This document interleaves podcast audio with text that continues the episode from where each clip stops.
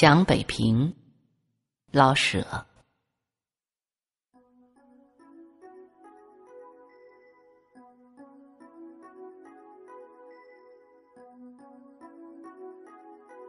如果让我写一本小说，以北平做背景，我不至于害怕，因为我可以捡着我知道的写，而躲开我所不知道的。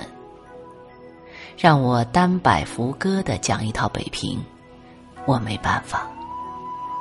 北平的地方那么大，事情那么多，我知道的真是太少了。虽然我生在那里，一直到二十七岁才离开。以名胜说，我没到过陶然亭，这多可笑！以此类推。我所知道的那点儿，只是我的北平，而我的北平大概等于牛的一毛。可是，我真爱北平。这个爱几乎是要说而说不出的。我爱我的母亲，怎样爱，我说不出。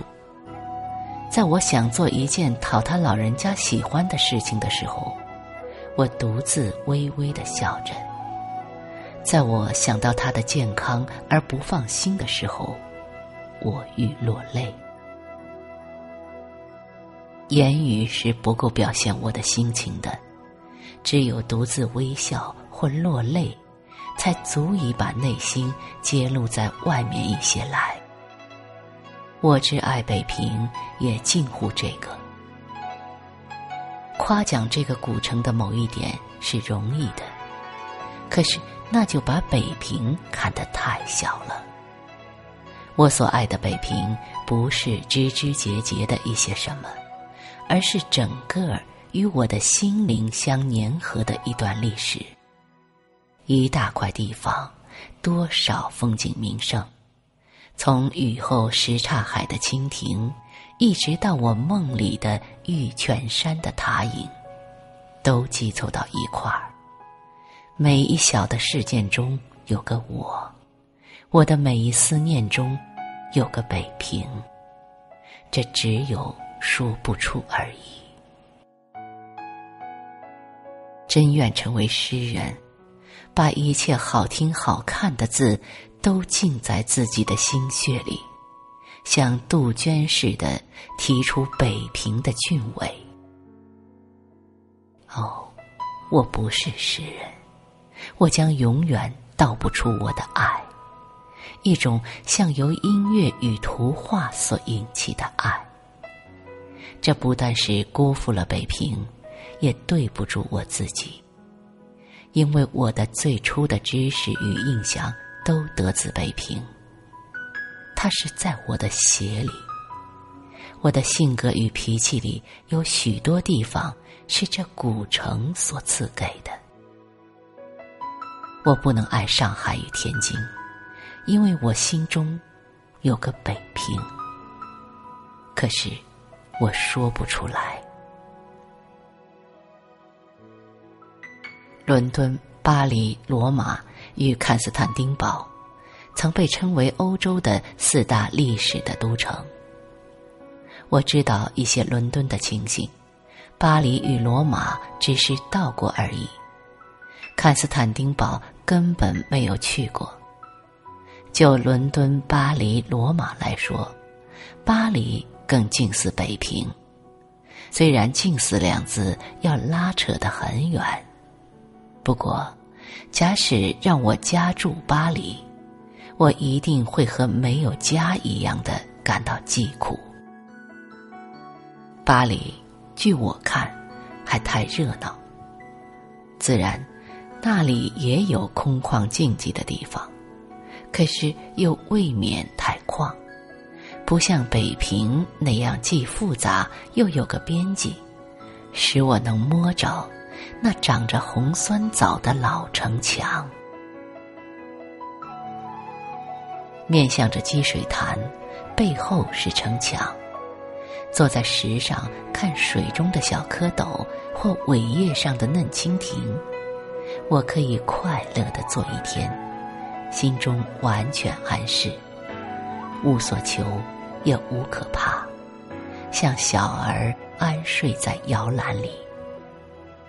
是的，北平也有热闹的地方，但是它和太极拳相似，动中有静。巴黎有许多地方使人疲乏，所以咖啡与酒是必要的，以便刺激。在北平，有温和的香片茶就够了。论说巴黎的布置已比伦敦、罗马匀调的多了，可是比上北平还差点事儿。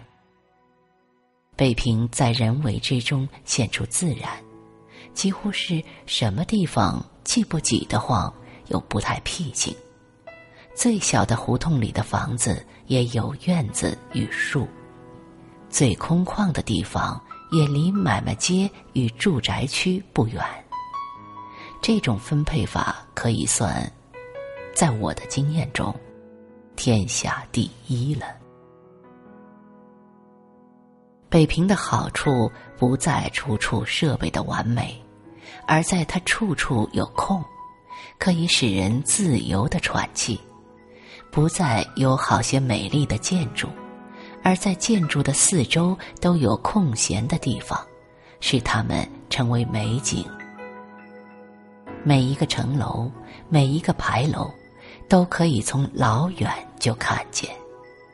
况且在街上还可以看见北山与西山呢。好学的，爱古物的，人们自然喜欢北平，因为这里书多古物多。我不好学，也没钱买古物。对于物质上，我却喜爱北平的花多、菜多、果子多。花草是种费钱的玩意儿，可是此地的草花很便宜，而且家家有院子。可以花不多的钱而种一院子花，即使算不了什么，可是到底可爱呀。墙上的牵牛，墙根的靠山竹与草茉莉，是多么省钱省事，而也足以招来蝴蝶呀。至于青菜、白菜、扁豆、毛豆角、黄瓜、菠菜等等。大多数是直接由城外担来而送到家门口的。雨后，韭菜叶上还往往带着雨时溅起的泥点儿。青菜摊上的红红绿绿，几乎有诗似的美丽。果子有不少是由西山与北山来的，西山的沙果、海棠，北山的黑枣、柿子。进了城，还带着一层白霜呀！哼，美国的橘子包着纸，遇到北平的带霜的玉里，还不愧上。是的，北平是个都城，而能有好多自己产生的花、菜、水果，这就使人更接近了自然。从它里面说。它没有像伦敦的那些成天冒烟的工厂。从外面说，它紧连着园林、菜圃与农村。采菊东篱下，在这里，却是可以悠然见南山的。大概把“南”字变个“西”或“北”，也没有多少了不得的吧。像我这样一个贫寒的人。或者只有在北平，能享受一点清福了。不再说了吧，要落泪了。真想念北平呀。